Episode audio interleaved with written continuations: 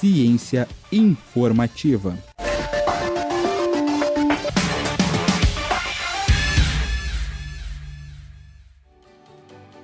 Qual é aquele negócio que coisa ou coiso?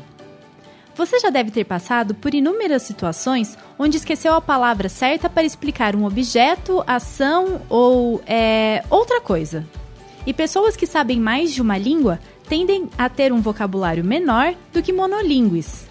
E elas demoram mais tempo para acessar esse vocabulário.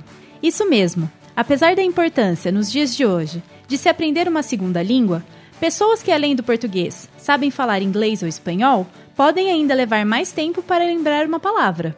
Venha saber mais sobre o tema no texto dessa semana. Acesse cienciainformativa.com.br.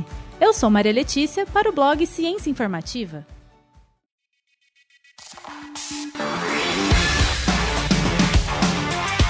Ciência informativa.